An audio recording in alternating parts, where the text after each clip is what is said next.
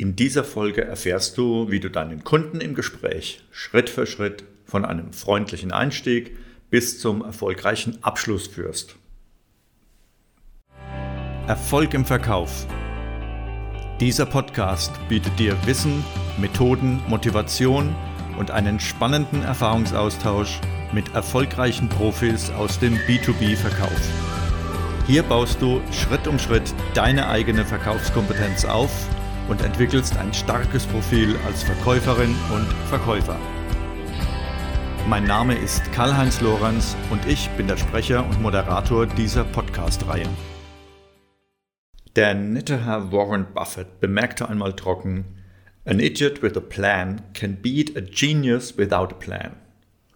Und so ganz Unrecht hat er damit nicht. Es gibt einige im Verkauf, die verlassen sich in ihren Gesprächen mit Kunden überwiegend auf ihre Intuition, bauen vor allem auf ihre persönliche Wirkung, folgen spontan dem, was gerade passiert und kommen hier und da natürlich auch auf diese Weise zu Abschlüssen. Was im Konsumerbereich noch einigermaßen akzeptabel erscheint und funktioniert, vor allem dann, wenn ein Kunde den Laden betritt und sich mehr oder weniger selbst mit seinen Wünschen durch den Verkauf wühlt, das braucht im B2B meines Erachtens nach doch sehr viel mehr Ziel, Inhalt und Plan.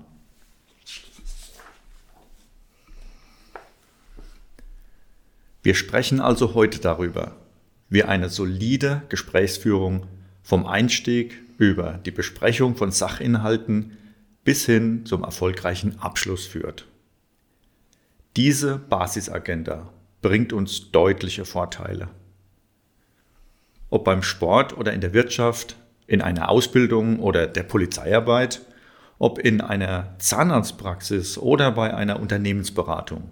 Fast immer verstehen wir ein systematisches Vorgehen als Teil von Professionalität. Systematik zeigt, der, der sie anwendet, besitzt Erfahrung und er kann ein erfolgreiches Prinzip bei Bedarf wiederholen. Natürlich ist auch der Zufall mal erfolgreich, doch als Dauerbegleiter ein unberechenbarer Partner. Geschäfte im B2B lechzen geradezu nach Berechenbarkeit und Planbarkeit. Von Managern werden zuverlässige Prognosen erwartet und keine Zufallsergebnisse. Gleiches gilt für professionelle Kunden und Einkäufer. Für Verkäuferinnen und Verkäufer bringt eine zielgerichtete Agenda genauso wichtige Vorteile. Die inhaltliche Qualität der Gespräche steigt, die Abschlusssicherheit und damit die Erfolgsquote steigen deutlich. Wir schauen uns einfach mal an, wie ein gut strukturiertes Verkaufsgespräch aufgebaut ist, was in den einzelnen Schritten an Arbeit ansteht und welche Kniffs es gibt, um die einzelnen Schritte immer mehr zu optimieren. Sehr viele Gespräche lassen sich in fünf klare, absolut sinnvolle Schritte und Arbeitsstationen gliedern. Erstens Warm-up. Zweitens Bedarfsanalyse.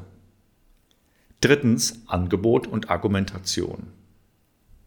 Viertens Perspektive aufzeigen und zu guter Letzt fünftens der Abschluss. Für den Warm-up gilt folgende Grundregel.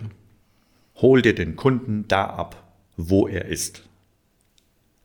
Auf den ersten Blick gesehen dient der Warm-up dazu, gut ins Gespräch hineinzukommen. Das passiert am besten, indem man mit dem Kunden eine gemeinsame Wellenlänge herstellt. Auf diese Weise öffnet sich die Tür zu einem konstruktiven Gespräch, in dem sich die Beteiligten offen und inhaltsreich über die anstehenden Geschäfte und Projekte austauschen können. Doch wann öffnen wir uns anderen Menschen gegenüber am leichtesten? Doch vor allem dann, wenn sie uns sympathisch sind, wenn sie uns kompetent erscheinen und wenn wir uns, vor allem in einer geschäftlichen Situation, von ihnen einen Nutzen für uns und unser Anliegen erhoffen.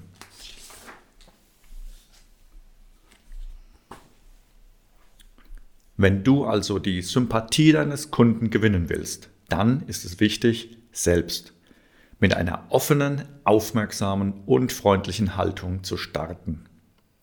Ein ehrliches, echtes Lächeln ist dabei oft sehr hilfreich. Falls du bereits über eine geschulte Empathie und etwas Grundwissen in der Psychologie verfügst, dann achte auf den Kommunikationstyp und stell dich sehr schnell in deiner Kommunikationsweise auf den Kunden ein. Manche Kunden bevorzugen mehr Nähe und tauschen gerne auch ein paar persönliche Worte aus. Andere legen mehr Wert auf eine gewisse Distanz und Sachlichkeit. Den Kunden abholen, wo er ist, bedeutet gerade beim Warm-up vor allem eine Art Spiegeln des Kunden in seinem Kommunikationsverhalten. Der Kunde legt vor und wir stellen uns darauf ein. Ganz interessant ist auch der Vergleich zwischen Menschen aus unterschiedlichen Regionen und Kulturen. So kann beispielsweise der Warm-up in Deutschland oft recht kurz ausfallen, während er im Vergleich dazu in unserem schönen Nachbarland Österreich durchaus ein wenig mehr Zeit in Anspruch nehmen kann. Dies ist jedoch nur die häufige Regel, Ausnahmen davon gibt es selbstverständlich auch. Erfahrene Verkäuferinnen und Verkäufer nutzen den Warm-up nicht nur, um Sympathie und Wellenlänge zu erzeugen. Sie nutzen diese Phase auch, um den Kunden regelrecht zu scannen. Mit diesen Informationen und Eindrücken, die uns dann vorliegen, können wir uns im weiteren Gespräch einfach noch besser auf den Kunden einstellen und ihn Schritt für Schritt bis zum Abschluss führen.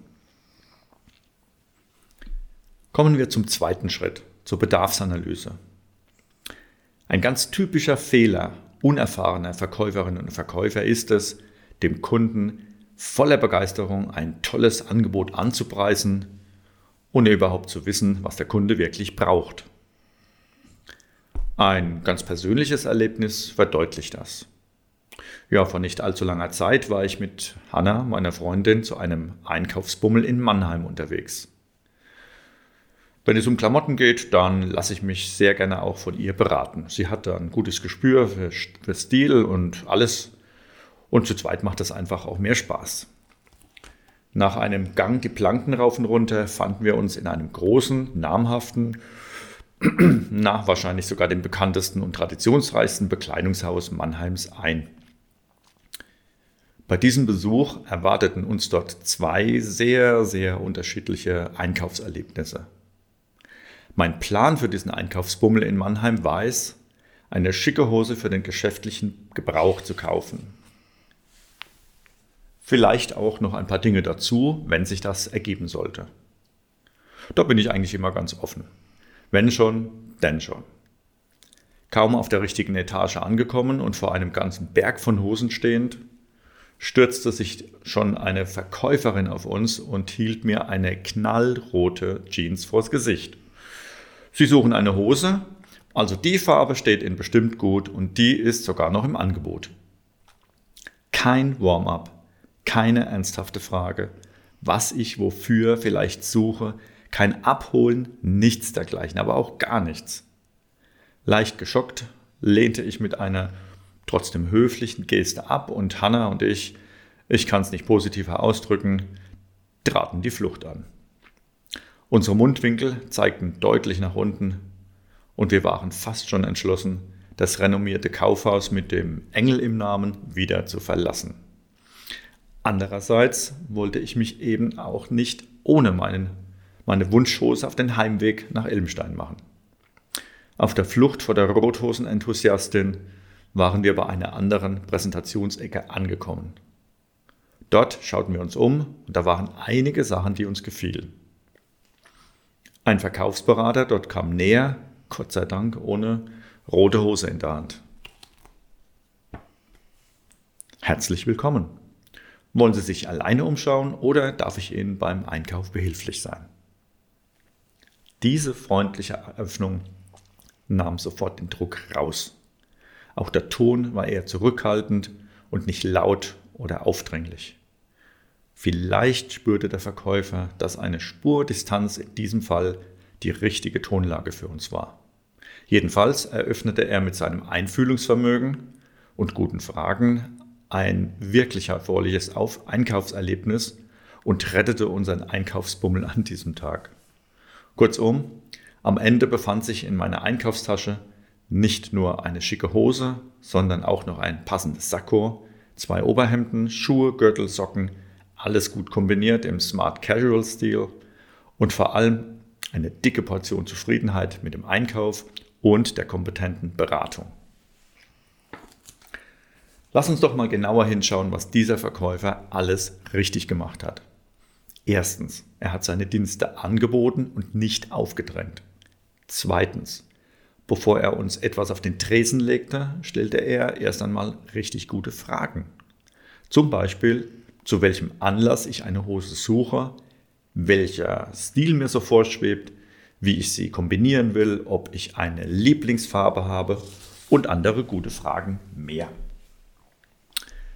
Bedarfsanalyse, das bedeutet vor allem klug fragen, richtig gut zuhören, reflektieren und zwischendurch wiederholen und auch Möglichkeiten aufzeigen, die es über das Erfragte hinaus noch gibt. Findet ein solches Gespräch zum Beispiel in einem Meetingraum statt, was ganz häufig im B2B der Fall ist, dann bitte auch Notizen machen. Wichtige Informationen und Fakten wiederholen und bei Bedarf hinterfragen. Durch kluge Fragen erweitert sich oft auch der ursprüngliche Bedarf um die Möglichkeiten, die ein Kunde vor dem Gespräch gar nicht wahrgenommen hat. Wir sprechen hier von Cross-Selling und Upselling. Bei etwas distanzierteren Kunden oder auch einfach Gesprächspartnern, die sich noch neu und damit unbekannt sind, ist es oft sehr hilfreich, sich dieses Hinterfragen quasi erlauben zu lassen. Als Beispiel mit einem Satz wie, damit ich Sie gut beraten kann, habe ich einige Fragen. Darf ich? Man nennt eine solche Einleitung eine Autorisierung.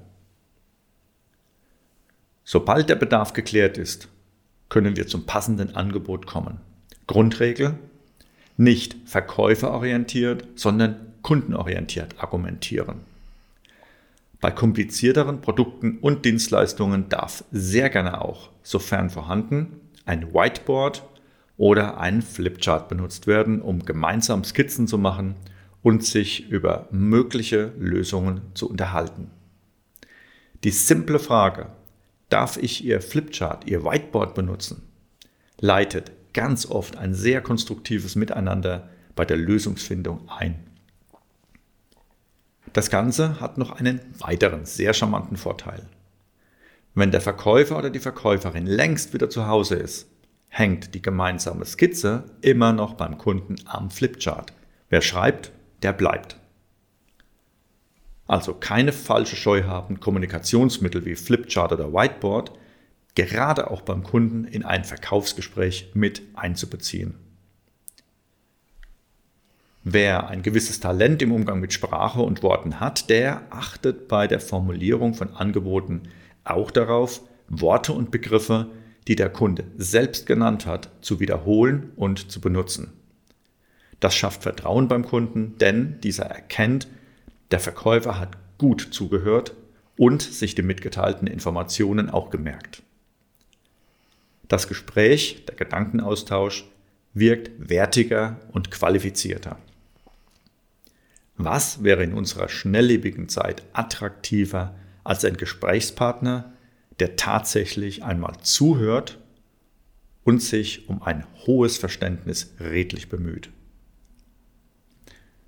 Liegt unser Angebot auf dem Tisch, dann fehlen nur noch zwei Schritte zum Verkaufserfolg, die fast ineinander übergehen und in jedem Falle voneinander profitieren. Das ist die Perspektive und das ist der Abschluss. Tatsächlich haben doch einige Verkäufer eine gewisse Abschlussangst. Der Kunde könnte ja auch Nein sagen zu unserem Angebot.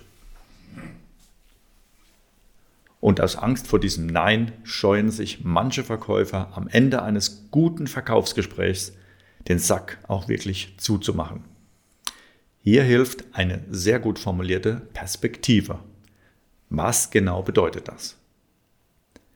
Dem Kunden eine Perspektive aufzuzeigen heißt, ihm in bildhaften Worten vor Augen zu führen, was genau er davon haben wird, wenn er unser Angebot annimmt, quasi bereits damit arbeitet. Je vorstellbarer dieser erwartbare, erhoffte Nutzen für den Kunden wird, desto einfacher fällt ihm die Entscheidung, unser Angebot anzunehmen.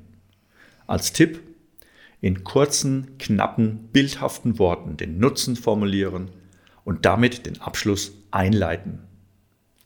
War im bisherigen Gespräch vor allem am Anfang Empathie gefragt, also die Fähigkeit zu fühlen und zu denken, was der Kunde fühlt und denkt, dann ist jetzt eine freundliche Portion Dominanzverhalten angesagt. Stellen wir uns einfach mal vor, wir würden am Ende eines Verkaufsgesprächs weiterhin mit der Empathie, dem Mitfühlen, dem Gleichklang bleiben. Wie sähe das aus? Wir haben gut zugehört, das richtige Angebot unterbreitet, klasse argumentiert und der Kunde hat jetzt beispielsweise die Wahl zwischen zwei guten Alternativen. Mensch, was soll ich jetzt nehmen? A oder B? Ich weiß nicht. Und wir würden dann im Gleichklang antworten, ja, ich weiß auch nicht. In einer Abschlusssituation sind ein freundliches, aber auch genauso bestimmtes, das passt, oder das gehen wir so an, die richtige Motivation und der passende Schubs seitens des Verkäufers. Nicht vergessen, nur mit einem erfolgreichen Abschluss kommt der Kunde zu seiner benötigten Ware oder seiner Dienstleistung. Nur mit einem erfolgreichen Abschluss kommt auch der Verkäufer zu seinem Ziel.